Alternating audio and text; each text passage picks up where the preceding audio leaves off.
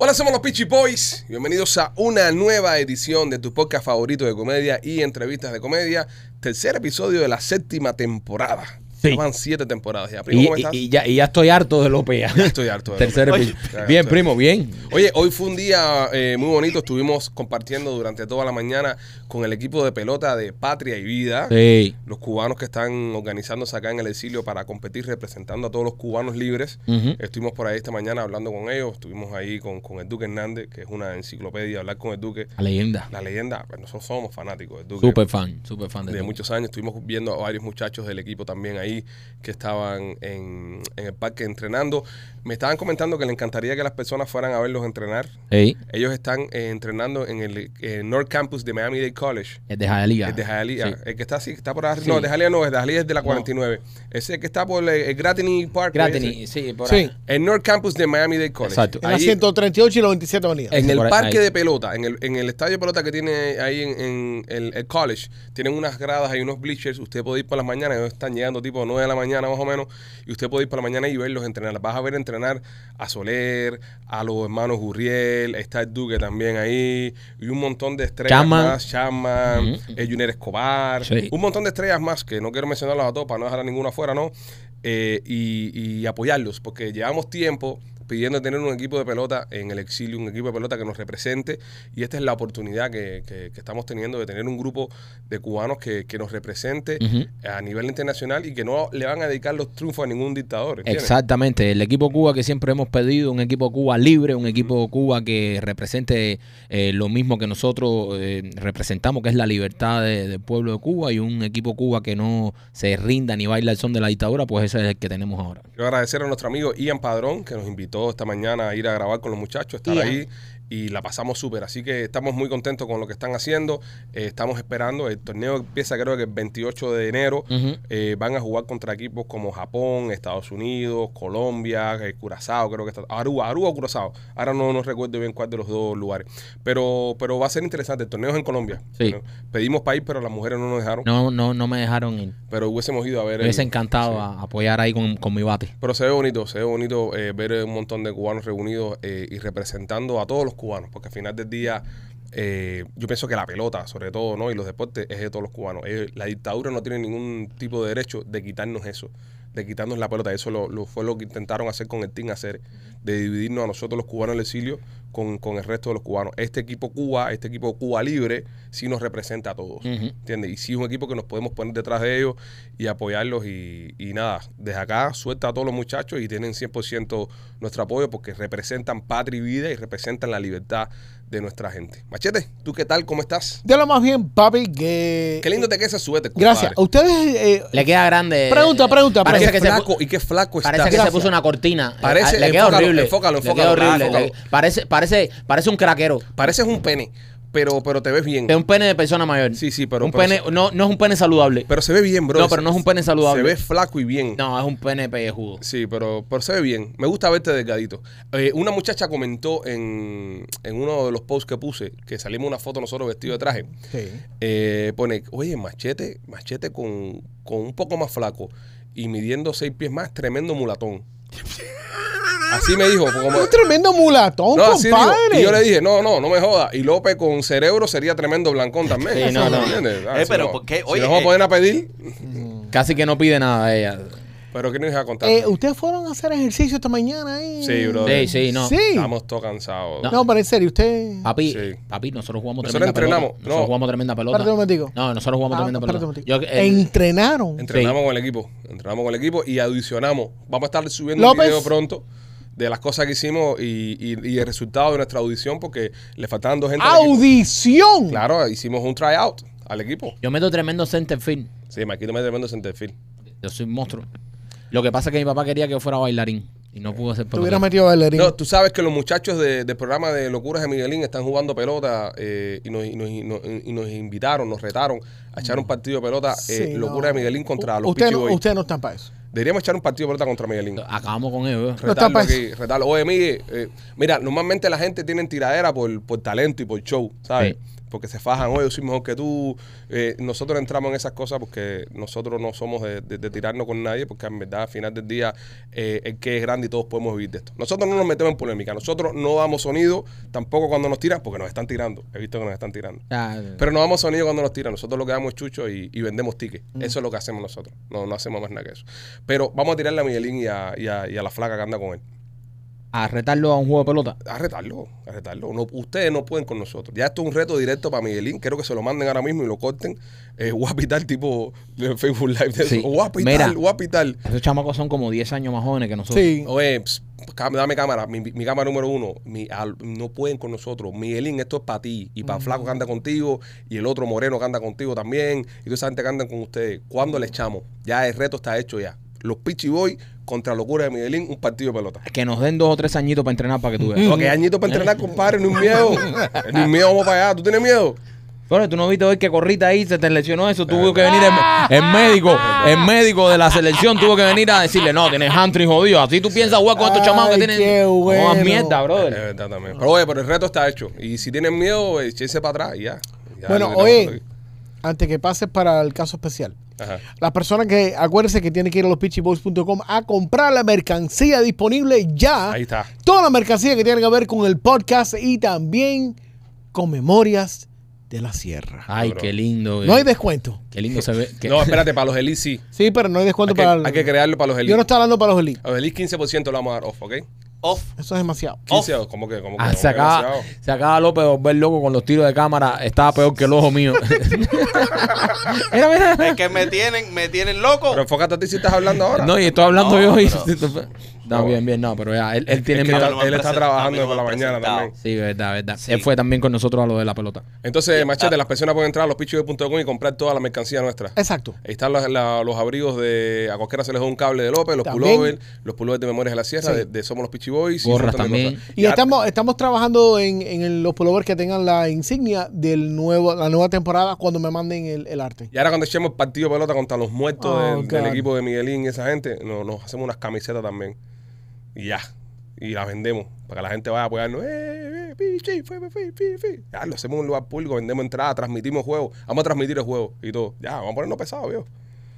Para que la gente nos vea en vivo lo bueno que Ustedes van a somos. hacer ridículo en vivo. Qué ridículo, compadre. Aquí no hay miedo. Aquí, aquí, Ma- machete, aquí mira, perdieron machete. tremendos No, peloteros. miedo no hay. No, no, espérate, te La voy a- capacidad no, física no. es lo que Tú vas a falta. jugar, tú vas a jugar. Yo no voy a jugar No, ni tú vas a carajo. jugar, no. Yo odio la Tú nos pelota. representas a ¿Cómo nosotros. que tú le odias la pelota, bro? ¿Tú eres cubano? Y Ah, ¿tú, tú eres cubano? sí, pero No, yo, no, la pregunta es si tú eres yo cubano. soy cubano, no me gusta la pelota. Tú vas a jugar con nosotros, tú vas a estar en el equipo nuestro. ¿ok? ¿De qué? De, ¿De béisbol? Tercera base. Que por ahí no batea a nadie. Ah. ¿Ok?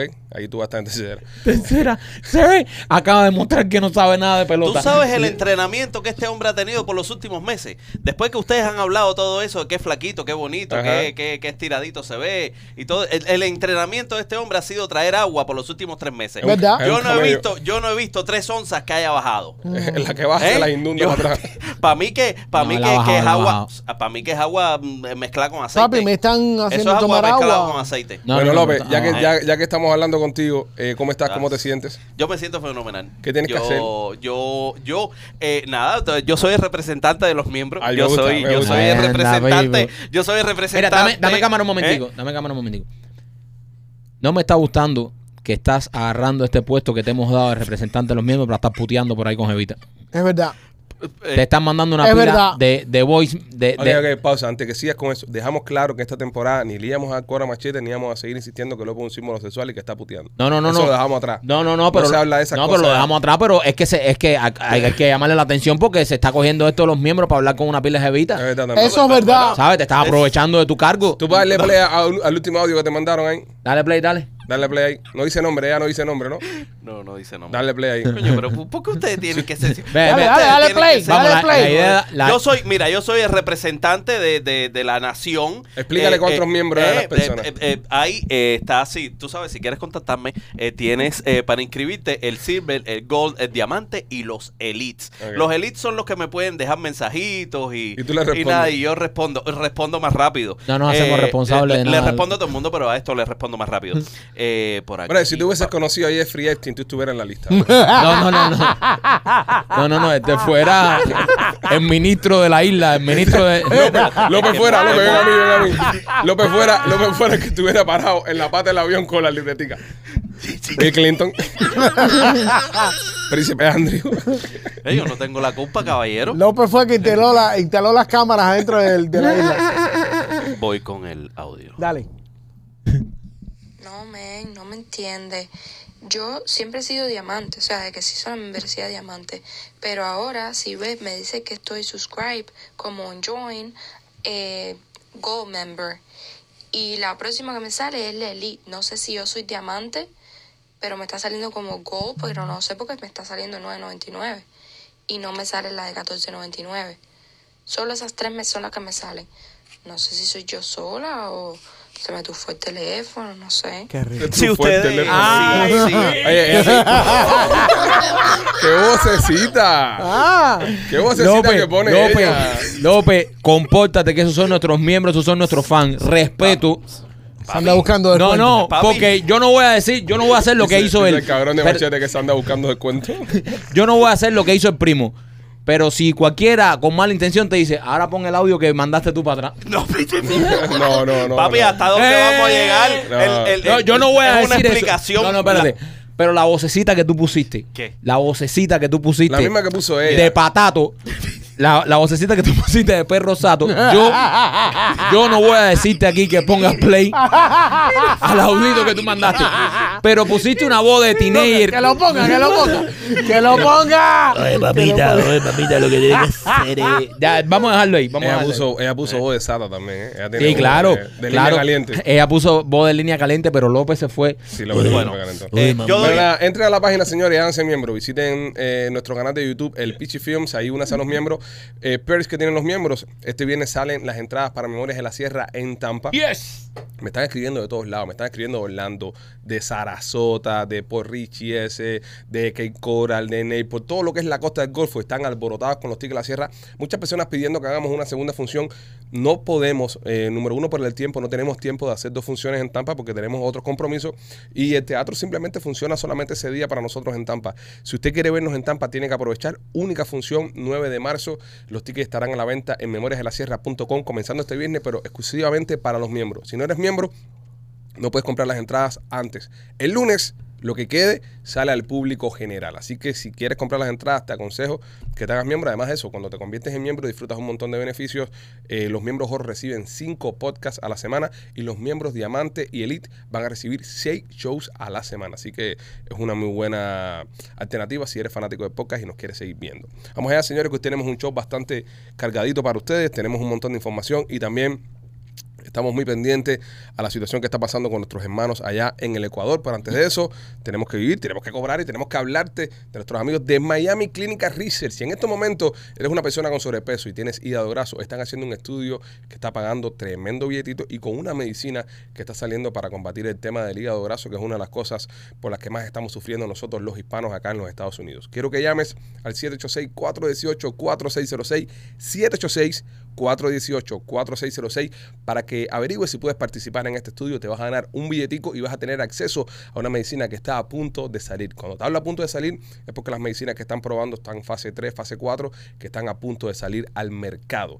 Eh, llámalos, te hacen un chequeo médico general, te enteras cómo está tu salud y ganas un billetito por participar. Y también me quito por el maravilloso diseño de Sonrisa Gansen en Art Dental Studios. Art Dental Studio, eh, Studio, señores, la casa del diseño de sonrisa natural, ahí donde yo me hice mi diseño de sonrisa, donde te recomiendo que te hagas tu diseño de sonrisa porque está la doctora Vivian y Enrique. Enrique es el maestro de la sonrisa natural. Ellos se han especializado durante todos estos años en que los diseños de sonrisa de Art Dental Studio sean diferentes porque ellos quieren que luzca natural, que no se vean esos dientes falsos, esos dientes súper blancos, cuadrados, que se ve que no son naturales. En Art Dental Studio no vas a tener ese problema. De hecho, si entras a sus redes sociales, vas a ver todos los artistas que se están haciendo diseño de sonrisa, incluso artistas que tenían diseño de sonrisa de otro lugar, están yendo al Dental Studio a hacerse un nuevo diseño de sonrisa natural. Si estás interesado en cambiar tu sonrisa, llama a Art Dental Studio hoy mismo. Tienen dos localidades, una que está en Cooper City con el teléfono 954-233-0707 y la otra en Miami con el teléfono 305-922-2262.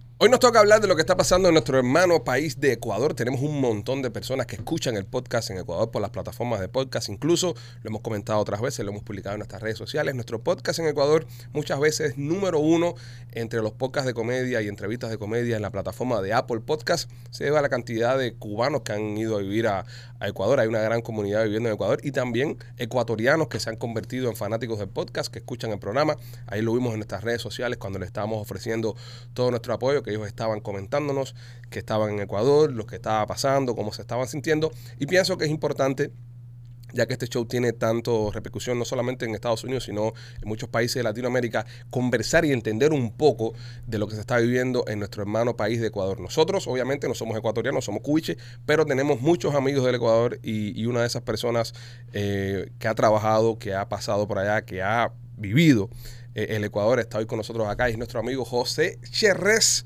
y hoy nos va a estar hablando un poquitico de lo que está sucediendo en Ecuador. José, bienvenidos al podcast, ¿cómo estás? Gracias muchachos, gracias por la invitación. Aquí cagándome de risa un rato. Hay hay que reír un poco a veces, ¿eh? Exacto. Siempre, siempre hay que buscar la forma de encontrarle una sonrisa, incluso en, en este momento tan negativo por el que está pasando el Ecuador. Cuéntale un poco a las personas que no saben eh, cuál es la situación que hay ahora mismo. Bueno, déjame decirte, yo nací en Ecuador. Nací en Ecuador y vine al año, el año 2000, vivo aquí en Miami y he regresado a, a entrenar a militares y policías allá. Bueno, lo que está pasando ahora en Ecuador hay una guerra interna. Hay una guerra de entre el gobierno ecuatoriano, los militares, policías contra eh, las pandillas. Ya no son pandillas, ya no son grupos organizados delincuenciales, ahora son terroristas. Desde el día de ayer el presidente los, los decretó como terroristas dentro del país. Entonces ahora los militares son los que van a tomar acción.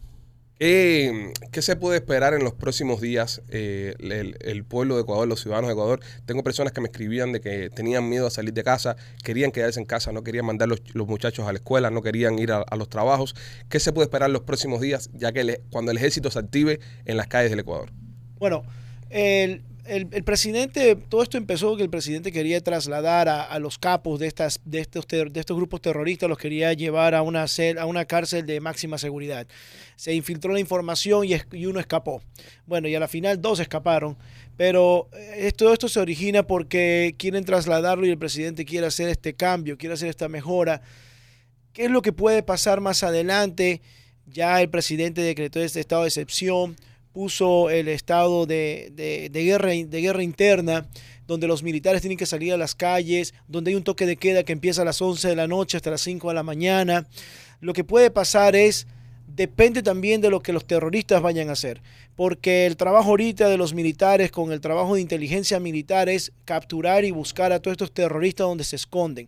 Los militares y policías saben dónde están ubicados, saben cuáles son las zonas y esas zonas van a ser eh, atacadas o infiltradas por los militares para sacar a estos terroristas. En caso que estos terroristas eh, reaccionen con armamento, los militares tienen toda la potestad y toda la autoridad de neutralizarlos. Entonces, el- el- lo que pueda suceder es depende de ellos. El día de ayer hubieron, eh, se se metieron a un canal de televisión en vivo, los noticieros en vivo, y, y secuestraron para enviar un mensaje al mundo. También estuvieron que eh, mataron a policías. Los policías que estaban estacionados o patrullando los siguieron y, lo- y lo- y- y los, los acribillaron, los mataron. Quemaron a persona, una persona manejando su vehículo, se detuvo en un semáforo, vinieron motorizados eh, estos terroristas, le echaron combustible y lo encendieron. No le dieron oportunidad ni para salir del vehículo y, y lo quemaron. Eh, lo llevaron al hospital vivo, pero después de unas horas murió. El día de hoy la situación está un poco más tranquila, pero no se puede bajar la guardia. Lo que se ha estado recomendando a las personas es de que sigan las, los canales, las redes sociales del gobierno, de los noticieros, de las personas, eh, se puede decir, sólidas, de confiabilidad, como por ejemplo la información que ustedes pasan, que son cosas eh, verídicas de parte del gobierno, que lo repostean y lo, y lo publican. Esa información es la que se tienen que mantener al tanto, no mensajes de WhatsApp, no lo que dice la vecina. Y si el presidente ordena o el gobierno de, ordena quedarse en su casa y no salir, es mantenerse en su casa y no salir. ¿Es cierto que se está intentando hacer en Ecuador lo mismo que hizo eh, Nayib Bukele en El Salvador? la, la idea es la misma. La idea de, de sanar el país, de recobrar la, patria, de recobrar la soberanía del país, la paz, la tranquilidad, es lo que está en El Salvador. Lo quieren hacer, el presidente Daniel Noboa tiene su estilo, tiene sus estudios, sus eh, asesores, tiene su gabinete. Lo va a manejar a lo mejor de otra manera, pero es el mismo final. Va a construir cárceles nuevas, va a mejorar el sistema de seguridad, va a mejorar el sistema penitenciario. Esa es la propuesta y es lo que está enseñando en este poco tiempo que está en el gobierno. Muchos estaban dudando, no es fácil, la gente también reclama, dice, ya, pero no ha hecho, no ha hecho, no ha hecho. Apenas tiene, apenas tiene semanas. Ujú. Déjalo que apenas acaba de entrar, al- al- al- a la- se acaba de sentar en la silla de presidente y el país está patas arriba y esto está enraizado de mucho tiempo. Esto no es de cerrar los ojos como los cambios de cámara que hacen aquí, de cerrar los ojos y, y abrirlos y ya cambió todo. Entonces, no es así, eso lleva un proceso, un tiempo. Hay mucha corrupción, hay eh, políticos, jueces corruptos, Militares también me dicen que hay corruptos. militares, policías corruptos, pero el presidente está saneando y el presidente también tiene a su gente de confianza. Estuvimos viendo ayer imágenes de que entraban incluso a las estaciones de policía, to- tomaron algunas estaciones, mataron policías. En cámara, lo Eh, mataron. eh, exacto. Esto ah, ahora mismo se declara que son objetivo militar. Ya todo cambia cuando entra el ejército, porque eso es algo que también la, la- bueno, me imagino que algunas personas no sepan y, y crean que, coño, si la policía no ha podido por tantos años, pero a la vez que se convierte en objetivo militar, ya es el ejército, ya es otra liga. El ¿Cuál es la ejército- diferencia El ahí? ejército sí está preparado para esto. Ok, a- a- la gente dice, no, que lo que dijiste, la policía no lo ha hecho, ahora lo vienen a hacer los militares. Desafortunadamente las leyes, hay leyes y leyes internacionales que la policía no puede sacar su arma y comenzar a disparar a diestra y siniestra. Desafortunadamente las leyes en Ecuador tienen que actualizarlas. Pero al tener estos decretos le cambia la ley. Cambia la ley para el uso legal de la fuerza, de- del arma de fuego, tanto para los militares y para los policías. Entonces, eh, y también otro factor que hubo ahí, otro problema, es que hab- había eh, policías corruptos. Hay mucha corrupción, eh, personas que se dejaban sobornar, personas personas que se dejaban extorsionar, personas oficiales, policías que se dejaban amedrentar de, los, de estos narcos, de estas guerrillas, de estos delincuentes, ahora terroristas se dejaban y entonces hacían lo que ellos dijeran. Pero ahora con este cambio, con esta nueva ley, es que los militares van a poder actuar y también los policías, porque ayer tú veías que los policías que estaban disparando también desde afuera del canal de televisión, eh, entrar, han entrado eh, el- el- los sanguinarios que son estas personas, no les interesa, han visto cómo cuelgan a los guías penitenciarios en la cárcel, Ujú. como ya cortaron a, lo colgaron a otro policía también, afuera en la calle le dispararon a un policía, lo acribillaron en la calle a plena luz del día y parte de lo que es el terrorismo es transmitírselo al mundo. ¿Cómo? Con videos. Tú que estuviste en Ecuador y estuviste incluso entrenando a muchas de estas personas, ¿qué tan bien preparada está la policía y el ejército ecuatoriano para lidiar con esto? Eso es muy buena pregunta. En, mis redes sociales la gente me dice, pero José, estos militares, estos policías, déjeme decirle que los militares, las Fuerzas Armadas, Ejército, Fuerza Aérea, Infantería de Marina, están muy bien capacitados.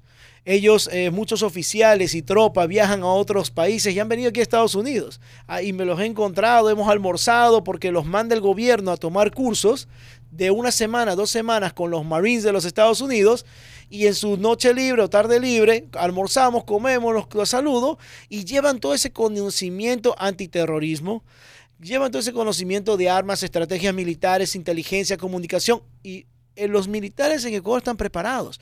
Lo único que necesitaban era un gobernante que realmente diga, salgan y utilicen todas sus habilidades, todos sus conocimientos, la poca herramienta que tienen, porque no tienen la tecnología de punta, pero va a llegar, va a llegar, y están haciendo un trabajo espectacular. Pero eh, incluso sí, obviamente, tienen mucho más tecnología y mucho más eh, que, que cualquier pandillero, que cualquier grupo terrorista de esto, ¿no? Ahí, eh, ahí, ahí, ahí podemos variar. Ahí podemos variar, porque lo que es eh, esto, estos terroristas... Compran y reciben armas incluso de afuera también. Exacto, reciben... Y hay intereses, perdona que te, que te corte ahí, hay intereses también de otros gobiernos eh, de desestabilizar el Ecuador, sobre todo por el cambio que ha hecho Ecuador a nivel político. Entonces, interesa mucho de otros gobiernos, sobre todo gobiernos de izquierda, de, de- de crear una desestabilización interna y social, porque intentaron hacer lo mismo en Argentina hace par de semanas atrás. Y capturaron un grupo que estaba tratando de hacer lo mismo en, en Argentina. Y Ecuador ahora que hizo un cambio hacia la derecha, puede ser que hayan... eh, eh, Intereses de otros- intereses de otro, de otro- Tienen a a Venezuela ahí mismo, tienen a Venezuela ahí mismo. Y Venezuela le puede dar todas las armas que quieran a esa gente. Lo van a hacer, lo van a hacer. Desafortunadamente, todo eso se origina de la política, Sí. de la izquierda, todo de los, del comunismo. Eso es claro como el agua. Y el que quiera decir que no, es un comunista. Exacto. sí. Así de sencillo. Sí. Así de sencillo. Eh, yo soy defensor de los derechos de, de vivir de las personas. De portes tu arma. Yo soy patriota. Yo, re- eh, yo nací en Ecuador, llevo mi bandera ecuatoriana y este país me recibió en el año 2000 y tengo mi negocio, mi, mi hogar y todas mis cosas aquí y también soy patriota de este país. Si tengo que defender las barras y las estrellas, lo hago. Si tengo que defender la tricolor, también lo hago. Exacto. Entonces, pero hay personas que no. Esos son comunistas. Así de sencillo. Jo- José, eh, una cosa que nos preocupa, porque la gente dirá, bueno, esto está pasando en Ecuador, eso está en el culo del mundo, bueno, en el centro del mundo. Eh, yo como americano eso no me afecta, en verdad. Esto es una cosa que, ay, sí, lo siento por los ecuatorianos, no me afecta.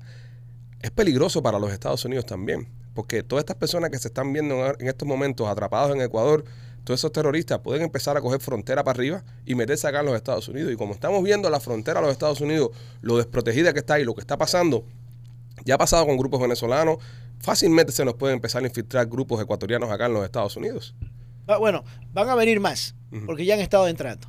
Ya han estado entrando delincuentes ecuatorianos. Eso es lo que, lo que muchas personas eh, ecuatorianos aquí en Miami dicen, ay, yo me voy a Estados Unidos porque es un país seguro. Yo voy a Estados Unidos porque es un país que me da libertad y voy a estar seguro y voy a poder salir a trotar tranquilamente. En estos tiempos ya no.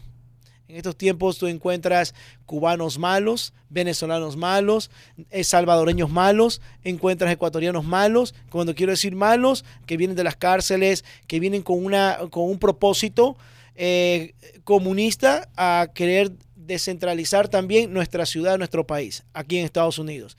Pero con esta situación que está pasando en Ecuador, por supuesto que van a venir más. Y también, hablando sobre los intereses, estas pandillas empezaron gracias a los narcos mexicanos, a los carteles, eh, a las guerrillas colombianas y también a las mafias europeas. Se originan estas pandillas en Ecuador y con el apoyo de la izquierda, de los políticos izquierdistas de otros países para reforzar esas pandillas.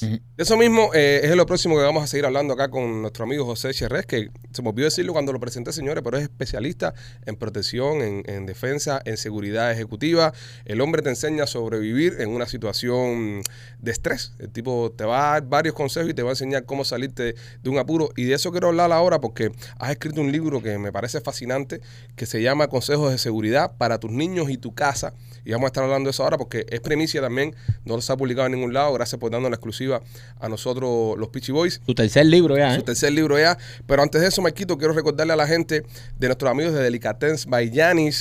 Qué locura lo que se ha formado ahí. Me escribieron esta mañana Ah. los muchachos de, de Yanis que tienen la dulcería, que tienen los cakes eso de, de- de Carlota que le dije, Ah. que dije que el de Coco era mi favorito. Dice, Ale, di que otro es tu favorito porque el de Coco se vendió completo. Quiere, va, quiere ir todo el mundo, pero señores, eh, lo que nosotros le digamos, eh, eso usted tiene que ir a comprobarlo. Cuando usted lo pruebe es otro nivel. Cuando usted vaya a Delicates Bayanes y pruebe todos los dulces que ellos tienen ahí, eso es, eh, es una locura. Yo cuando los probé, yo estaba dejando el dulce cuando estaba haciendo memoria de la sierra y nos mandaron para allá y me comí una bandeja entera. De verdad, si quieres probar estos dulces finos, esto es una dulcería fina, una dulcería eh, a otro nivel. No es el clásico bakery este pastelito cubano o- y pan con croqueta. No, no, esto es un bakery, delicates Bayanes, son unas delicateces y son dulces finos. Así que tienen dos localidades. Una está en el International Mall. Y el otro la- está en el 128, 47 Southwest y la Bell Road, la 40. En este La caso es la 40. 42. Eh, ahí la, por al lado de la 128. Si, si, si vives para West Kendall, sabes dónde está el lugar. 128 y la 40. Caile, porque te, no te vas a arrepentir, te lo recomendamos 100%. Mira, te reto a que vayas. Si no- Delicioso. Si no, te gusta, busca un video que nosotros hayamos subido de, de allá y ponme un comentario. Oye, no me gustó. Te reto a que lo hagas porque está tan rico que sé que no va a pasar. Y también por Eli Wellness, como, como mismo te vendemos que te ayudamos a que bajes la libreta. Claro. Si claro. tiene es que es el, com- el combo. Es co- somos, Ah. somos así, No, pensamos. en nos preocupamos, le decimos, come delicates Bayanes que está muy rico y después entonces ya para que baje. Si ya después que te metiste el par de cuña que y no puedes más con tu vida, pasa por Eli Wellness. Eli tiene un centro, como un spa, que donde te va a ayudar a recuperar tu cuerpo, te va a ayudar a bajar de peso. Estamos empezando el año y muchas de las resoluciones de año nuevo de muchas personas es perder peso, bajar peso, ponerme más fit, ponerme más, más sabroso. Pues pasa por Eli Wellness, que ellos están ubicados en el 950 West Flagger y ahí vas a poder recibir un montón de tratamientos. Tienen los tratamientos para bajar de peso, como te dije también, anti-envejecimiento, eh, tratamientos para verrugas, acné, cicatrices, eh, te remueven los pelitos con láser. Dale machete, dale para Está súper chulo. Todo lo que está diciendo machete le hace falta. E infusiones de sueros con vitamina. Tienen uno que me encanta que se llama el Hangover Mix. Ese, ese, vaya, ese, ese está buenísimo. Sí, yo Pa' con- ti. ¿Sabes? Coges, coge, tremenda, coges tremenda nota y al otro día tú sabes que no sirves para nada. Tú sabes te que tiras un estaba- suero de eso y puedes seguir tomando. Tú sabes que yo estaba, estaba aquí en Estados Unidos, cada vez que yo cogí buena caña, yo siempre tengo mi, mi- mi litro de Pedialyte. en el, en el refrigerador. En Europa me fui por el tragante uno de los días y cuando andaba así, no había, eh, había un pomo agua del hotel, que esos pomitos de agua son chiquiticos así, y no había más nada. Casi me pongo a tomar agua en una fuente eso. que me. Sí, sí, sí. Estaba con la boca seca, parecía que tenía un desierto en la boca. Pero bueno, ahora aquí en Miami vas ahí, te metes el suero de hangover Y ya, ¿eh? y agua pelota. Para todos los días. Duro. Señores, eh, Cherres va a sacar su tercer libro. Nosotros tenemos la exclusiva acá, la primicia. Aquí está. Consejos de seguridad para tus niños y tu casa. Se lo dije sin que me lo, sin que me lo brindara. Le dije, me quedo con este. No, seguro. o sea, me, Y- me quedo con este porque soy yo- súper súper paranoico. Y esto para mí es como leerme un cómic. No, no, eso para ti es un manual de vida. Esto no. Esto para ti es un manual de vida. Fíjate que en una de esas lo abro y leo, eh, eh, comuníquese con las autoridades. Llame de inmediato y yo, cosas que hago. Cosas que hago todos cosas los que días. hago todos los días. ¿De qué se trata el libro, José? Bueno, el- eh, es- este libro es actualizado y basado en las situaciones que están pasando ahora. Eh, muchas. Cuando madres- dices actualizado, ¿a qué te refieres? Perdón. Antes tú le decías a tu niño, eh, no aceptes un caramelito, eh, no aceptes cosas de extraños, cuidado con las personas que te están siguiendo. Ahora eh, los violadores, secuestradores de niños y, y estos delincuentes que entran a tu casa usan otros, otros modos operandis.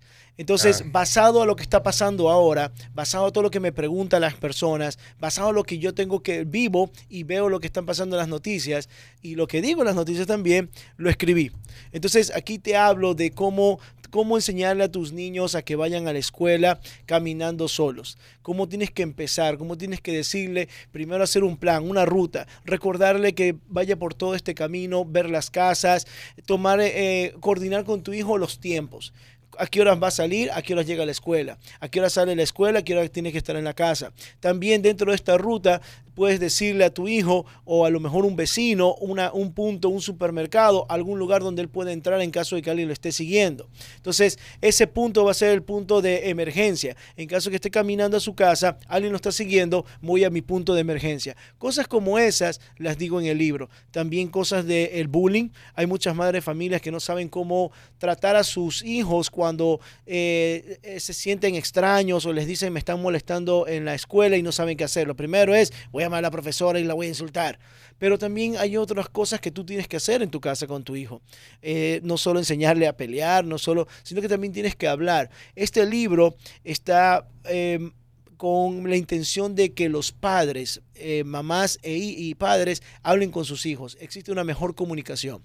Porque si tú no tienes comunicación con tus hijos, no vas a poderle enseñar a que tome sus propias decisiones en caso de una emergencia. Eh, hay, hay una, hay un episodio ahí del libro que me, que, me, que me enseñaste por arriba, por eso veo que está buenísimo. Se ha visto mucho en Miami últimamente de las personas que lo siguen en los carros y cuando las personas se están bajando en, tu, en la casa te asaltan. Ahí tienes un capítulo que habla de cómo prepararse para esto, de cómo, cómo enfrentar esto, cómo evitar, si, darte cuenta si te están siguiendo, cómo- a la hora de bajarte qué tienes que hacer. Y eso es algo que me parece interesantísimo porque estamos viendo que es algo que está sucediendo en Miami bastante seguido, que antes tal vez no sucedía tanto, pero hoy en día está sucediendo más seguido. Así es, las emboscadas, encerronas o portonazos que se dicen en algunos países latinos. Pero eso se está viendo en todos los países, aquí también en Estados Unidos. Vas al banco, te confías porque es Miami, eh, sacas el dinero, cuando llegas a la casa, se bajan unos tipos del carro con un arma y dame el dinero.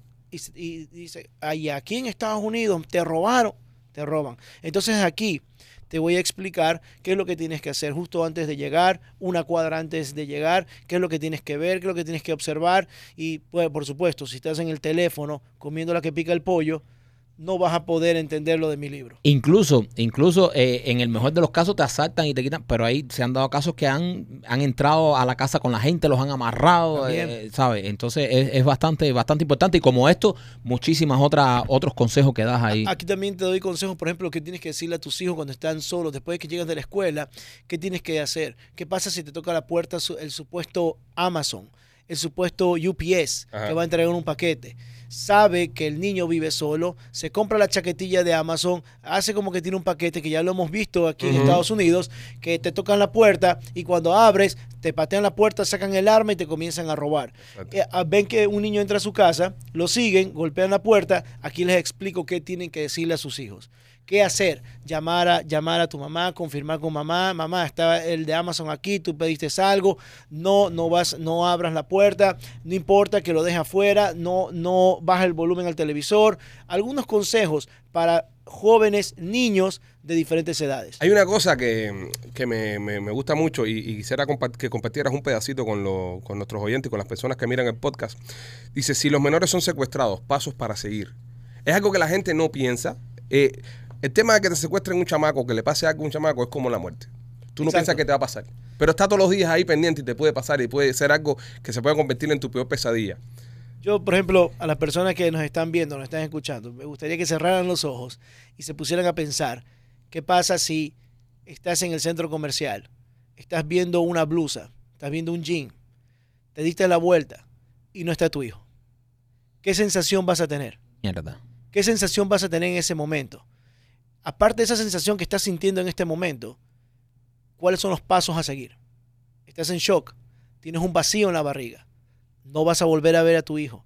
Posibilidades muy altas de que jamás lo vuelvas a ver a tu hijo o a tu hija, la edad que tenga, 6 años, 5 años, 8 años, 10 años, nunca más la verás. Lucharás toda la vida por tratar de buscarla. Pero ¿qué tienes que hacer en esos segundos mientras no la encuentras o gritas o llamas a alguien, llamas a la seguridad, buscas el altavoz, tiene algún dispositivo tu hija en la ropa para poderlo seguir, algún tipo de GPS. Todas esas cosas las explico aquí. Hay una cosa que está pasando en estos días y, y- y he visto personas que han sido víctimas de eso. El tema de la inteligencia artificial. Todos nos pasamos el día entero subiendo videos a Instagram, subiendo ¿De videos a dónde Facebook. estamos? No, no, no solamente donde estamos, es que ya le estamos, ya tenemos una base de datos de cómo sonamos. Claro. Por ejemplo, nosotros que somos eh, podcasters, ya nosotros estamos fritos. La gente, la voz nuestra está. Pero las personas normales, que no son podcasters, suben videos de aquí estoy en no sé dónde, aquí estoy disfrutando. Lo que está pasando es, miren esto, qué loco. Están agarrando tu voz y la están metiendo en un programa de inteligencia artificial. Como mismo agarran la voz de Bad Bunny para hacer una canción, como mismo agarran la voz de Michael Jackson para ponerlo a cantar un tema de Selena, lo están haciendo con tu voz. ¿Y qué es lo que hacen? Que llaman a tu pareja, o llaman a tu mamá, o llaman a tu papá y le dicen, oye, tuve un accidente, eh, no tengo la tarjeta, eh, pásame un, un cash app, el teléfono, nada", y empiezan los tumbes así, con tu voz. Entonces, consejos para ese tipo de cosas, por ejemplo, que yo lo estoy implementando con, con mi gente cercana, tengo una palabra clave. Yo tengo un safe word para eso. Cuando pasa la situación, yo digo, sí, pero ¿cuál es el código? Y yo tengo un código para eso. Eso sí no lo pueden copiar. Porque tú puedes escribir en, en, en- en el teclado que diga la inteligencia artificial lo que sea. Pero si no se sabe el código de tu familia, no puede pasar nada, ¿entiendes? En el que se llama normalmente a los niños chiquitos, cuatro o tres años, la palabra secreta. La palabra secreta. ¿Cuál es la palabra secreta de papi? Exacto. ¿Cuál es la palabra secreta de mami? La palabra secreta. Eso es algo muy importante y eso es un consejo muy bueno de decirle a los niños. Cuando alguien te vaya a decir, mira, tu mamá dijo que te, te, te lleve a la escuela. O tú estás caminando solo para la escuela. Hola, ¿cómo estás? Fulanito de tal. Sí, tu papá me dijo que te lleve. Palabra secreta. ¿Y cuál es la palabra secreta? ¿Ah? ¿Eh? ¿Qué tienes que hacer? Corre. Corres. Corre y grita. En sentido contrario, correcto. Y eso, es una- eso es muy bueno. Ahora con la inteligencia artificial no solo te llaman a pedir plata. Llaman por teléfono y te dicen, tenemos secuestrado a tu hijo. Tenemos secuestrado a tu hijo, así que transfírenos, tienes una hora para transferirnos Y, dinero. y aquí está, escúchalo. Y aquí está, escúchalo. Papá, correcto. tengo miedo, la, la, la. Papá, tengo miedo, por favor, ayúdame, ayúdame. ¿Qué vas a sentir? Vas a estar en shock. Y vas a transferir todo. Y aquí hay consejos de eso también. José, y esas cosas pasan aquí en Estados Unidos. por supuesto, por supuesto que sí. Porque muchas personas eh, piensan y dicen, no, eso aquí en los Estados Unidos no pasa. Pasa todos los días. Pasa todos los días y déjame decirte, abren cuentas, ya han abierto cuentas de redes sociales mías con mi voz pidiéndole dinero a, a seguidores. Yo soy Cherres, estoy haciendo un nuevo grupo y quiero dar unas clases en línea y mandan audios míos Wow. y ya me los han enviado a mí. Increíble. Tecnología sigue dónde- avanzando. dónde pueden encontrar estos libros? Este Amazon. y todos tus otros Amazon, libros. En Amazon, los pueden encontrar, pueden buscar eh, consejos de seguridad para tus niños y tu hogar y los otros libros que bueno, el guardaespaldas tras las Lo rejas. tengo, lo tengo. y también para todos los que son guardaespaldas, guardias, policías, el inicio eh, como agente de protección ejecutiva. Este, este es mi secreto. Cómo llegué a cuidar a famosos, cómo llegué a, A cuidar Trump, a Trump. A cómo, Trump. cómo he llegado a donde estoy. Ujú. Aquí está el secreto, porque muchos dicen, no, yo soy militar. Ajá, pero ¿qué más te falta? No, yo soy civil, yo soy guardia, nunca he sido militar. Ajá, pero ¿qué más te falta? Aquí está el mix que José Cherres, eh, mi secreto está aquí. Mucha gente no lo sabe y, y puede ser porque la, la audiencia de podcast va creciendo y hace, hace Ah. un tiempito que estuviste con nosotros, pero mucha gente no sabe que tú fuiste guardia de seguridad del presidente Trump también, de parte de su equipo. Guardaespaldas, no guardia de seguridad. Guardaespaldas, Guardaespaldas, guardaespaldas, del presidente Trump. Eh, ¿Qué preparación mental eh, en en ese momento, cuando tú estás cuidando a un tipo tan importante, cuáles son los pequeños detalles eh, que son cosas que nada más saben ustedes que uno de afuera nunca entendería? ¿Qué Eh, miran ustedes? ¿Para qué están mirando ustedes? ¿Para las manos? Pues, ¿qué- ¿En qué se fijan ustedes de, de- de lo que puede ser una amenaza para el presidente en este caso?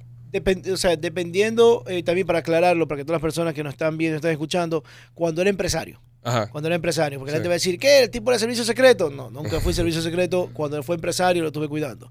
Eh, lo que quieres ver depende, depende del área donde vayas a estar y depende el, eh, si tiene alguna amenaza. Si ya alguien le dijo, eh, alguna persona dijo, te voy a matar. Cuando vayas a algún evento público, te voy a matar. Un evento público, una persona normal, común y corriente, tiene que aproximarse a la persona. Si es una persona preparada, como un militar o una- un grupo terrorista, pueden usar francotiradores u otras cosas, explosivos. Pero si es una persona común y corriente, eh, tiene que aproximarse. Entonces, si sabemos que tenemos una amenaza latente, tenemos que estar viendo las personas que se acerquen. Los anillos de protección tienen que estar más atentos. Mientras una persona pase los anillos, el anillo más cercano al, al- al- al señor Trump, tenemos que comenzar a ver las manos, tenemos que ver quién se acerca, por qué pasó los anillos, los otros anillos de protección y está aproximándose a nosotros. Ah, es un reportero, ah, es una secretaria, ah, es un fanático. ¿A partir de qué momento?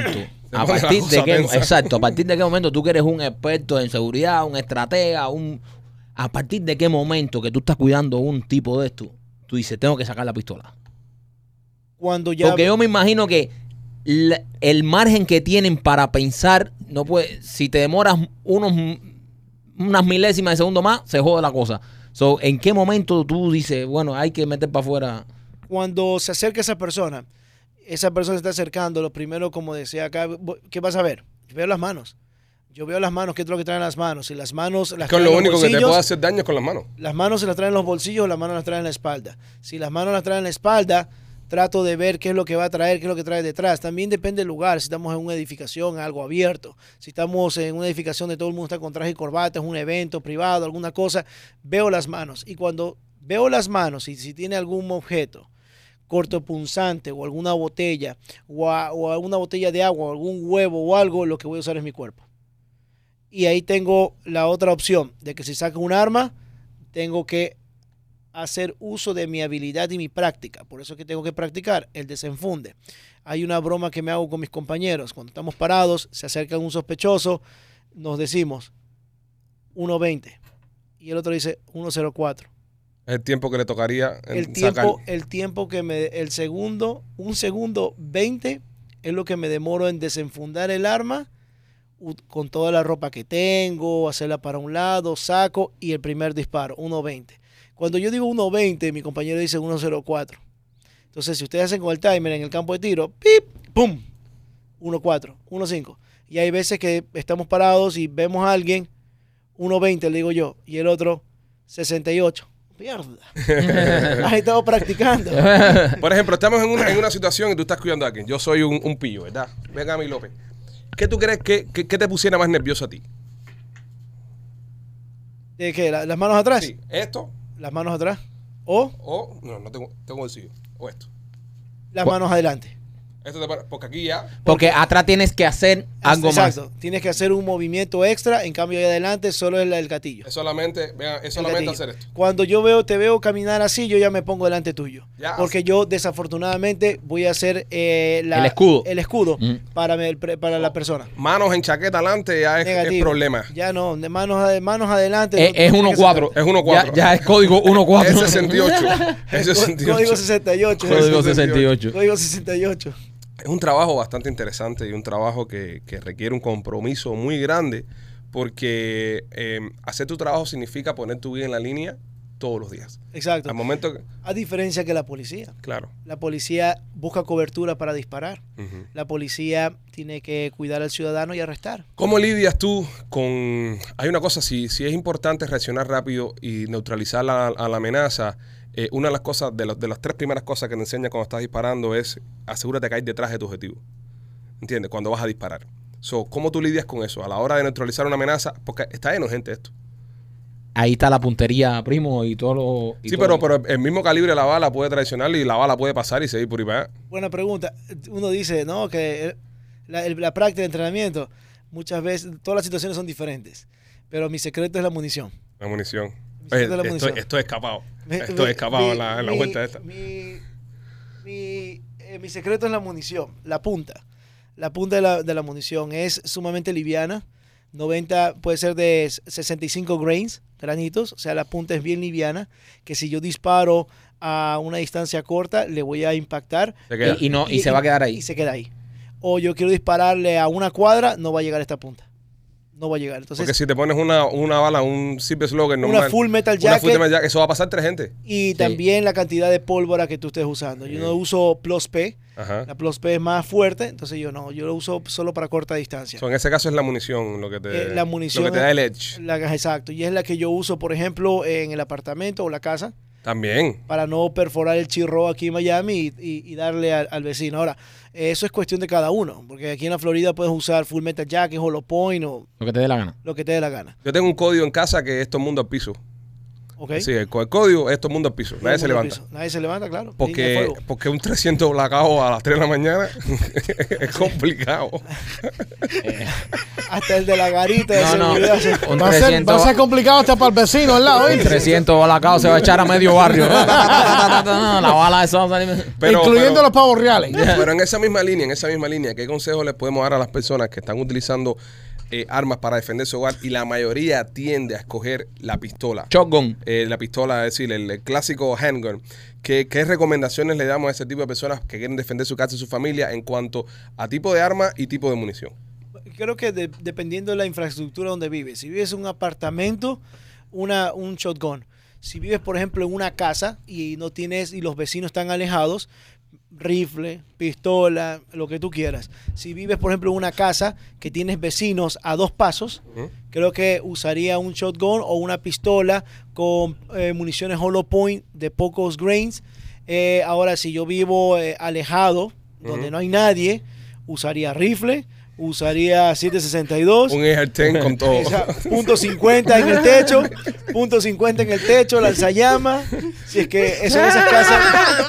Tanque guerra. Tanque de guerra, Si es que- lanzacohetes. si es Una que- bazooka. Si es que vives allí en el campo solo y por allá por Okeechobee y no hay casas a los lados, tuvieras un lanzallamas ahí arriba. José, tú das, tú das cursos también y preparas a las personas para defenderse, ¿no? Así es, doy clases de, del, uso correcto de las armas y las leyes de aquí y les explico a las personas lo que tienen que hacer en caso de situaciones. Si Los se meten a tu prepara, los enseña. Si, si te hacen un- si te encierran y algún molesto se baja con una pistola, eh, cuáles son tus limitaciones. Recuerden que aquí tenemos la segunda enmienda aquí en los Estados Unidos, cosa que en muchos países no lo tienen y es- nos están viendo, nos están escuchando. Dice, si aquí pasará lo mismo que en Estados Unidos, la segunda enmienda para podernos defender. Claro. Aquí te puedes defender. Aquí en la Florida, eh, con mayor de 21 años, puedes comprarte pistola, rifle y, y defender tu casa. Tú sabes que yo aprendí una cosa que tú me enseñaste y, y yo me imagino que tú le cobres a la gente por esto, pero eso lo voy a regalar también porque eh, me cambió mi perspectiva a la hora de, de aplicar la defensa y me gustaría pasarle el consejo también a, a los fans. Un día estábamos en, en- cuando estábamos en otro estudio, estábamos hablando del tema de disparar y eso, y José me dice, ¿cuál es tu arma buena? Tu mano buena, no, la derecha. Y hago así y como que disparo. Y me dice, ok, y me agarró y me metí un clase pellizco, bro, de que todavía, todavía me duele. Y me neutralizó la mano derecha. Y me dijo, ahora trata de hacer lo mismo con la izquierda. Y es verdad que es más incómodo. Entonces, cuando voy al campo de tiro ahora, que yo termino de hacer mi práctica con la derecha, yo bajo y practico todo lo mismo con la izquierda. Porque es verdad, uno piensa que va a estar, sabe, que va a tener todas las opciones del mundo para defenderse. exacto, en una situación tú no sabes lo que No, y después la lesión que no, tú puedas tener. Y él tiene un dummy, que es un, un muñeco, que, que tiene un nombre, ¿cómo se llama? Ah, eh, tengo, a, tengo a Vicky Ajá. y también tengo a Pablito. A Pablito, tiene un dummy que, que pesa, pesa como 100 libras, el, el Cien- cabrón. 100 libros, ¿ah? Es un- muñecón, el tipo te dice, y ahora arrastra a Pablito y dispara con Pablito arrastrándolo. Y la fatiga y todo el movimiento, porque la gente se piensa que entró el ladrón y tú vas a estar chilling, Claro, Así. te vas a levantar y decir, o, o la- o la ladronzuelo, pa, y le vas a meter un plomo. Y no es así. Cuando suena, esa- cuando suena ese cristal, prax en tu casa, o suena que te patearon la puerta, tu corazón va a estar. Eso, eso es una cosa que nos dijiste también que hacías en tus entrenamientos. Pon a la gente a, disparar agitado. Porque cuando tú vas a disparar, es verdad que tu adrenalina y tu corazón está a millón. Así es. Y cuando te estás defendiendo en el tráfico, en, la calle también, lo mismo, historia. Es lo mismo como este piñazo. Cuando te vas al piñazo, te pones blanco y todo, y, la sangre estás que te. Y, sí. y lo mismo pasa con la pistola. Lo mismo va a pasar. Y eso es lo bueno que tiene, que en estos cursos tú preparas a las personas porque eh, si no, uno va al campo de tiro y dice, estoy bien, pero tú no sabes en la situación de estrés que tú vas a estar cuando, ni que Dios lo quiera, necesites eh, eh, defenderte en la situación de estrés que tú vas a estar, que nunca has estado en esa situación. So, tú tratas de ponerle a las personas un escenario lo más parecido para cuando estén en esa situación la memoria muscular diga, bueno, ya he estado aquí antes. Así es, es como estás en el centro comercial, estás en el patio de comida, estás comiendo con tu familia, con los niños, con tu esposa, eh, entra un loco, un disparador en serie, comienza a matar a las personas, ¿cómo crees que te vas a sentir? Va- la, la gente grita, la adrenalina, tu corazón, estás excitado, estás agitado y estás sentado, estás sentado comiendo. tus muchachos. Vas de cero a mil. De cero a mil. Y ahí saca el arma para defender a tu familia, a tus hijos, a tu esposa y defender tu vida. Exacto, ahí, o sea, primero, Y tomar la decisión de que. exacto, tantas cosas. y, eh, eh, Cuidar los chamacos. ¿Dónde están los chamacos? ¿Dónde está la you mujer? ¿Dónde- engage, te metes en el problema, no te metes en el problema, buscas refugio, te esto, es una locura, bro. Es, es una situación de... Y le digo una cosa, y le digo una cosa, hay muchas personas que están viendo el podcast ahora mismo están diciendo, esta gente son unos locos, están paranoicos para el carajo. Pasa todos los días. aquí. Pasa todos los días. Eh, estamos viviendo en un país, Lamentablemente. lamentablemente que Es- pasa todos los días. Es la realidad de este país. Ma- el otro día mataron a uno saliendo un juego de los Dolphins. Sí, sí, sí. Eh, es decir, eh, aquí, aquí las personas, aquí estamos adaptados, aquí nadie resuelve los problemas a las trompas. Aquí nadie, ojalá esto fuera un país donde se resolvieran los problemas las trompas. Oye, tú no me caíste bien, bim, bam, bum, bam, te metes par de piña. Dos trompas ya, hielo Oye, para la casa. Y lo bueno que es eso, después que tú te cagas a golpe con una persona, ah, te quita todo eso arriba ya, y más nunca ya, estás hasta amigo del tipo. Mm. Pero aquí no, es que por cualquier cosa te meten un tiro. Mm. Así que estás ready. Y los bandidos están teniendo acceso a las armas, están teniendo acceso a todo. Se te cuelan en la casa. ¿Y qué vas a hacer? La policía se demora 4 o 5 minutos para llegar, brother. Y eso es con suerte. 4 o 5 minutos para llegar. En ese tiempo acaban contigo. Sí, sí, sí. Es que, es que hay que tener. eh, mira, uno es la primera línea de defensa de su casa y de su familia. Eso, eso no falla. ¿Sabes? Tú tienes que ser la primera línea de defensa en lo que llega la policía, el refuerzo, pero en esos dos, tres minutos, ¿qué tú haces? Tienes que estar preparado para eso. Tienes que estar listo. Eso es lo que cuando doy los cursos básicos de pistola, llegan y yo- me gusta preguntarle a las personas, ¿por qué usted está aquí? No, porque se quisieron meter a mi casa. No, porque me siguieron y cuando me bajé, se bajaron del carro y rápido entré a la casa y, y ellos se fueron. No, porque me robaron el, catalizador del, de- del carro afuera de mi casa y me rompieron el cristal de, de mi casa. No entraron, pero... Y esas son las cosas que yo escucho. Sí. No, y mucha gente eh, lamentablemente reaccionan y no prevén.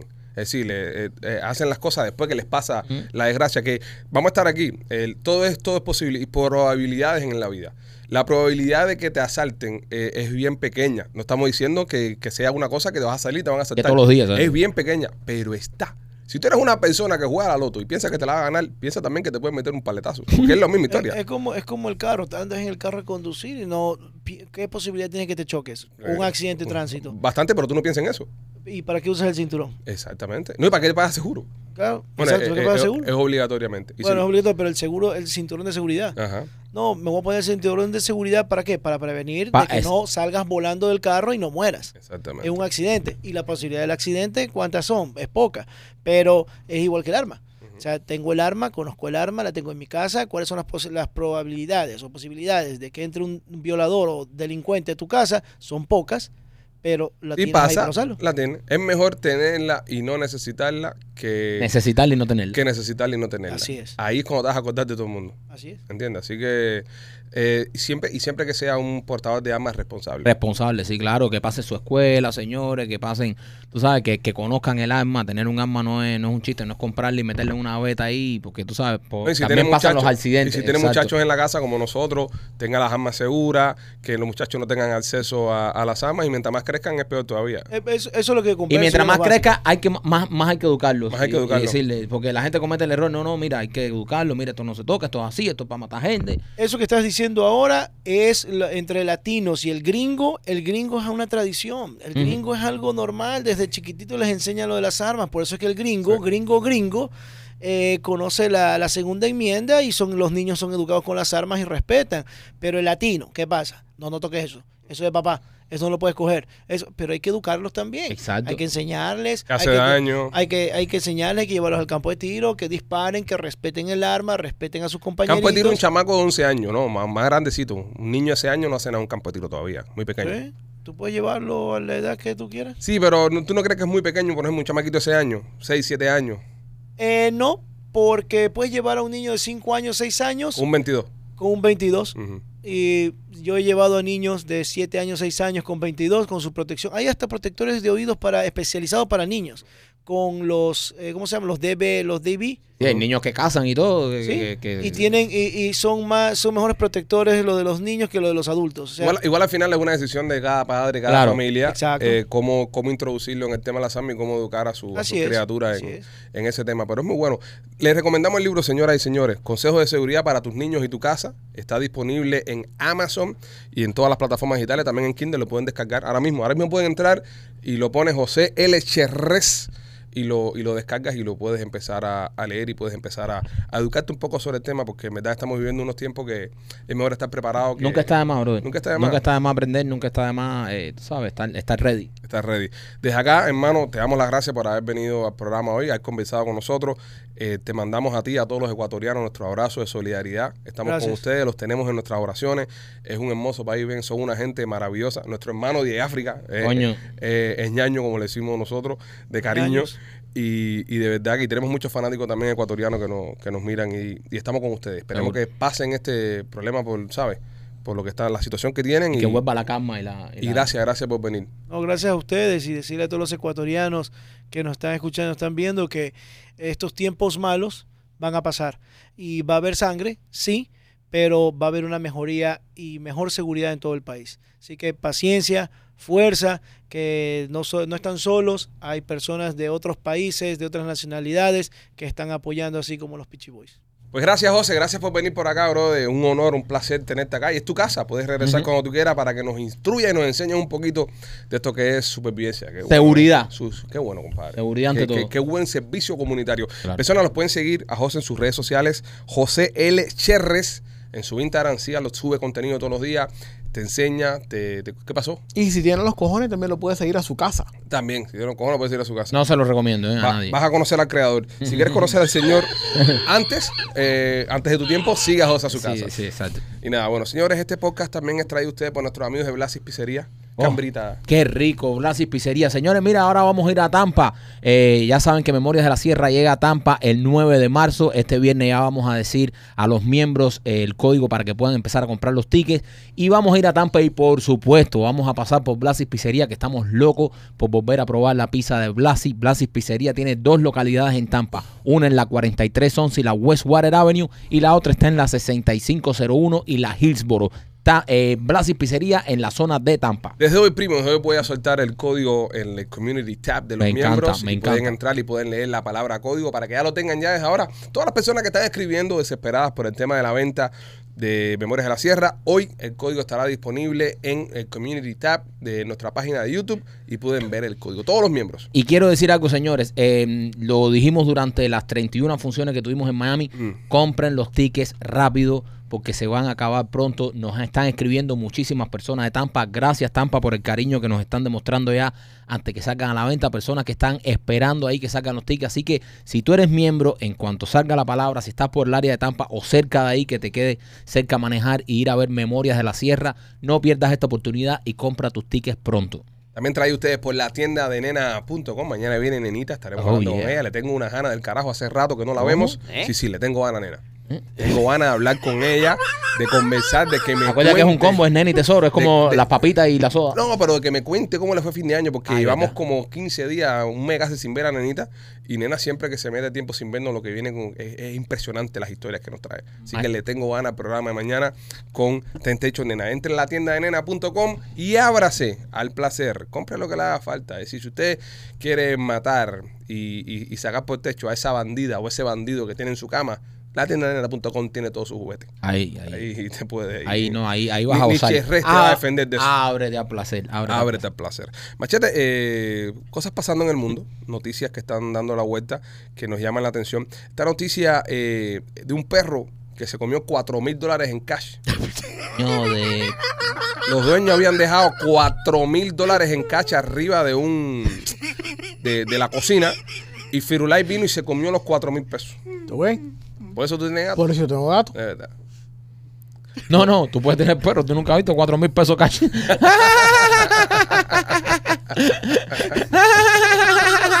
Qué movimiento tú eres,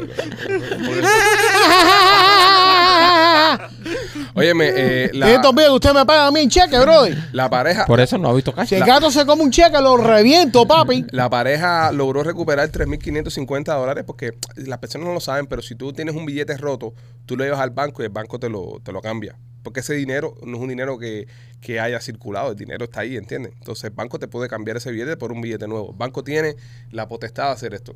Ellos lograron llevar los 4.000 dólares, esto todo escojonado, y, pero bueno, nada más pudieron identificar 3.550. Y el resto se lo sacaron de la barriguita al perrito. No, papi, el resto ya no está. Ah, el resto El no ya, existe. el resto no existe. No, pero va y no sé. Oh, hicieron yo- una, yo- yo una sí. operación Dumbo. López, si, si eran 4 mil dólares, si eran 4 mil dólares y solamente llevaron 3.550, ¿cuánto dinero faltó? Eh, 3.550. ¿Cuánto dinero faltó? Eh, faltaron 450 y bueno, estaban libres de mierda. No, pero no, te tienes, no tienes ningún chistecito para Yo hoy. se lo saco, bro. I don't give a shit. Yo No. abro el, el- el- lo abro como un puerquito el 31. Eh, es que Ay, yo qué creo. criminal. Eh, una pregunta, Ok. sí, sí, sí, a ver, a ver, a ver, a ver, si, si, si un perro tuyo, un animal tuyo, se traga un anillo que vale 15 mil dólares, Espera que cague. ¿eh? Pero, es que tú no sabes si lo va a cagar. No, lo caga, lo caga. No, ¿Eh? lo caga. No, no, yo no me voy a meter tres días eh, eh, revisando mierda. Y si ese ácido le hace daño a esa piedra No, preciosa. el otro Eso día, es ahora- verdad. ahora esto, el otro día escuché un cuento de Álvarez de que es viejo. No sé si ustedes lo hayan escuchado. Pero lo voy a compartir, lo voy a compartir. No sé si lo hayan- Este es el maestro, el del maestro Guillermo. Eh, le pido permiso para contar su chiste. Con respeto. Con respeto. No me lo sé bien, pero, pero me resultó muy, muy simpático. Que se encontraba un tipo en un bar con un mono. Y estaba el tipo en el barco del mono. Y el mono estaba jodiendo. Y había una gente jugando billar. Y el mono vino y se comió la bola blanca del billar. Y echó a perder el billar. Y el tipo del bar coge al tipo como y dice: Váyanse para el carajo aquí. Tú y el mono este que están jodiendo aquí a la gente. Y se va para el carajo el tipo del bar. A los meses, el tipo regresa al bar con el mono de nuevo. El dueño lo ve y dice, uy, tranquilo, no va a pasar nada. El, el mono, tú sabes, el mono aprendió la lección. Dice, no, está bien, coño, qué bueno ese rehabilitó. Y le pone al mono, para que evitar que se comiera más, le ponen una bandeja de fruta. Pero cada que el mono hacía como una fruta, el mono agarró una fresita, se la mete en el culo, saca la fresa y se la come. Después el mono agarra eh, una, una cherry, se la mete en el culo, saca la cherry y se la come. Y el dueño del bar se queda así pensando y le dice, coño, pero ¿por qué el mono este asqueroso? El otro día se me comió una bola de billar y ahora cada vez que se come algo se lo mete el culo primero. ¿Qué es lo que le pasa al mono? Y dice el dueño, es para saber si le va a salir por el culo porque a hacer trabajo con la bola de billar. dice que se metió tres días cagando la bola de billar. Dice, para ver si sale. Entonces, nada, como López no hizo el chiste, lo hice yo. Este- No, pero él tiene. Pero no, pero, pero espérate, vamos a ir con el tema del perro. Eh, yo tuve un perrito una vez en Cuba, un perrito sato, eso. Un Saturno. Un saturnino eso, pero ese perro era sato, sato. No es que tú lo coges por aquí que chilla, es que tú nada más le hacías así y chillaba. ¿Entiendes? Pensando nada más que lo iban a coger por acá. Y yo me acuerdo que un día en casa mi mamá había hecho bistec. Entonces, mi primo Alain, si está viendo el podcast, se va a acordar de esto, hermano. Es una historia que él me hace cada vez que hablamos. Eh, mi primo Alain estaba visitándonos en, en la casa. Y entonces, como es en Cuba, pero pero no periodo especial. Estoy hablando del año 1995. Periodo especial en, eh, En su apogeo. crudo. Y entonces mami coge y los bisteces se los adobos ahí con naranja y ahí con lo que había, ¿no? Papá, pica los bistecitos, ah. Y todo el mundo empieza a comerse su bistecito con arroz. Entonces yo era de los que me comía el arroz lo mojaba con el bistec, pero no me comía el bistec, es decir, lo dejaba para poder saborearlo al final. Porque yo no quería mezclar mi paladar de arroz con bistec. Sí. Yo quería probar bistec, bistec. ¿Viste? Y entonces todos los muchachos, los niños se comen eh, su bistecito con su arroz y yo dejo mi bistec para lo último. Y cuando dejo mi bistec para lo último, el perro estaba a- a la- al acecho, bro, al acecho. Y estaba el primo de visita, y yo pasé medio simpático, agarro el bistec y le mira, primo, mira, mira, mira cómo lo tengo, mira, mira. El perrito saltaba, saltaba, y en una de esas, bro, saltó más de lo que yo pensaba que podía saltar, y me comió el bistec.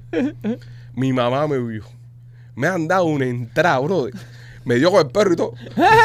No, mi mamá me empezó a, a meter, anormal, bim, bam, bim, bam, y cogió al perro, suelta el bistec. Como pensando que me iba a comer el bistec después que el perro lo cupiera. Y cogió y me tiró al perro también. Me dieron hasta con el perro. Y el primo cada vez que me ve más el cuento, compadre. Entonces no solo eh, no dejaste, dejaste comer bistec, sino que también tiene una pela. No, y ese mismo perro, ese mismo perro, eh, eh, semanas después, mi mamá igual sacó una, consiguió unos vistecitos ahí, los adobó, los puso arriba de la meseta para cocinar, fue a hacer no sé qué cosa, y cuando vino de nuevo, el perro estaba trepado arriba de la meseta comiéndose los bistecs crudos. Ya fue la última vez que vi al perro. Una semana después de eso comiste carne y más nunca viste al perro. Más nunca había el perro. díselo tú, López, díselo tú que tu mamá es experta en eso. Primera vez ¿Viste? comiendo perro. Primera vez, perro. Primera vez perro.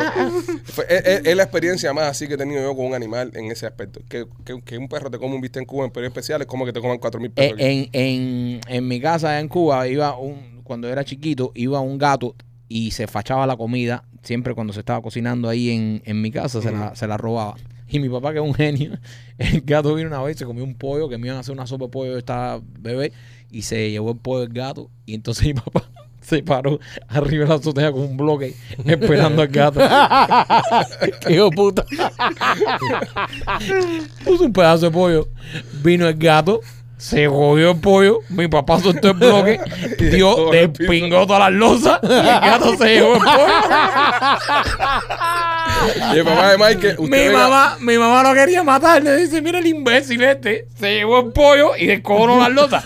Bro, un gato súper rápido. ¿Cómo cojones usted cree que una azotea tú vas a tirar el gato no se... No Y, y usted ven a Mike y Mike es su papá a su misma edad. Es el, es el mismo tipo. Tú estás viendo a Mike y estás viendo a su papá a su misma edad. Si imagínese usted a Michael trepado arriba de una azotea con todas las muecas y todo. Pues papá de Michael es, Michael es su papá. Michael es su papá. Mi, eh, pa- eh, mi papá es un poco más de mueca que yo. Sí, pero se imagina Sí. Eh, no, y mi papá una vez tenía, estaban criando un puerco él y mi tío. Y esta gente nunca había matado un puerco, esta gente no son guajiros ni nada. Y se paran los dos y dice, bueno, vamos a matar al puerco. Mi tío era un intelectual del carajo. Y mi papá un, de, de- de La Habana nun- nunca había matado un puerco. Y dice, ¿tú sabes matar puerco? Y dice, sí, claro, claro. Y dice mi papá, esto, no- esto no tiene esencia. Sacaron un hacha, se pararon a la Vamos, le metieron un hachazo en la cabeza y el puerco aquel ha salido corriendo y dando con el hacha en la cabeza para arriba de esta gente. Y esta gente prendida, ¡ay, el puerco nos mata! El puerco, un hachazo en la cabeza, mundo le va a meter un hachazo en la cabeza a un puerco. Aquello fue. No, hubo- lo- a mí lo puedes matar, pero. pero no, no, se, se, murió, a- se murió a los tres días el puerco. El poco se murió afuera del que un policlínico. puerco de 300 libras empingado para arriba de ti con un hachazo metido en la cabeza. Por 300 libras. El poco se murió afuera del policlínico. ahí. No, no, normal. Óyeme, eh, si quieres hacer los closets de casa, nuestros amigos de Closet Detail, nuestros amigos de Closet Detail están ahí para ti. Eh, llama a Katy, visita la página de Instagram de Katy, vas a ver todos los diseños que tienen, que están espectaculares. Sí. Para hagas los closets de tu casa, nosotros hemos remodelado siempre con los closets de Katy. Varias veces. Me tocan hacer un par de cosas en la casa. Sí. Quiero hacer una oficina ahora y, y Katy me va a ayudar con eso, así que te lo recomendamos, porque si nosotros confiamos en ella, tú también deberías hacerlo. Y también, eh, Marquito, por Víctor de Piajas Inc. Víctor de Piajas Inc. Si quieres hacerte una obra de arte en tu piel, ve a donde está mi amigo Víctor García y Piajas Inc. Víctor García es un excelente artista, nos hizo los tatuajes a nosotros, nos va a seguir tatuando porque de verdad que es un duro y no solo de todos los muchachos que trabajan en Piajas Inc. son buenísimos. Entra, síguelo en sus redes sociales. eh, sigue Piajas Inc., Víctor García, para que tú veas los trabajos que hacen. También tienen planes de financiamiento, así que si estás pensando hacerte un tatuaje, recuerda que es para toda la vida. Ve con la gente adecuada. Víctor García y nuestros amigos de Piajas Inc. Señores, hoy fue un programa especial dedicado a nuestros hermanos ecuatorianos. También eh, un servicio comunitario que hicimos con ustedes a la hora de aprender un poquito a, defenderse, a defender a su familia. Y siempre que se tiene una persona tan interesante y tan sabia como José Cherreza en el podcast, eh, pienso que es muy buen contenido. Te recomiendo que entres ahora mismo a Amazon, compres su libro Consejos de Seguridad para tus niños y tu casa. Muy recomendado. Nunca está de más tomar medidas eh, de precaución extras porque tenemos que cuidarnos. Tenemos que cuidarnos y tenemos que estar arriba. Recordar a la gente, Marquito, que estaremos en Tampa el 9 de marzo. 9 de marzo, señores, llega Memorias de la Sierra a Tampa. Todo ese público de Tampa, todas esas personas que nos han escrito durante toda esta temporada que tuvimos de Memoria de la Sierra diciendo cuándo la traen a Tampa, cuándo vienen un poco eh, más para acá arriba. Todas las personas que están cerca de Tampa también, que están a una hora de Tampa, pues aprovechen, señores, aprovechen y no se pierdan Memorias de la Sierra. Vamos a estar los Pitchy Boys el 9 de marzo con Memorias de la Sierra en Tampa, un teatro que está espectacular. Va a ser la obra completa con toda la escenografía, va a ser una maravilla. Así que no te pierdas esta oportunidad si estás en el área de Tampa. Los tickets salen a la venta este viernes, salen a la venta los tickets solo para los miembros. Así que si eres miembro, vives en el área de Tampa o cerca, busca el código para que no te quedes afuera. Va a ser una sola función en Tampa. Así que nos vemos por allá el 9 de marzo. Somos los Pitchy Boys, señores. Los queremos mucho. Les mandamos un abrazo desde acá. Cuídense. Nos vemos mañana. Bye.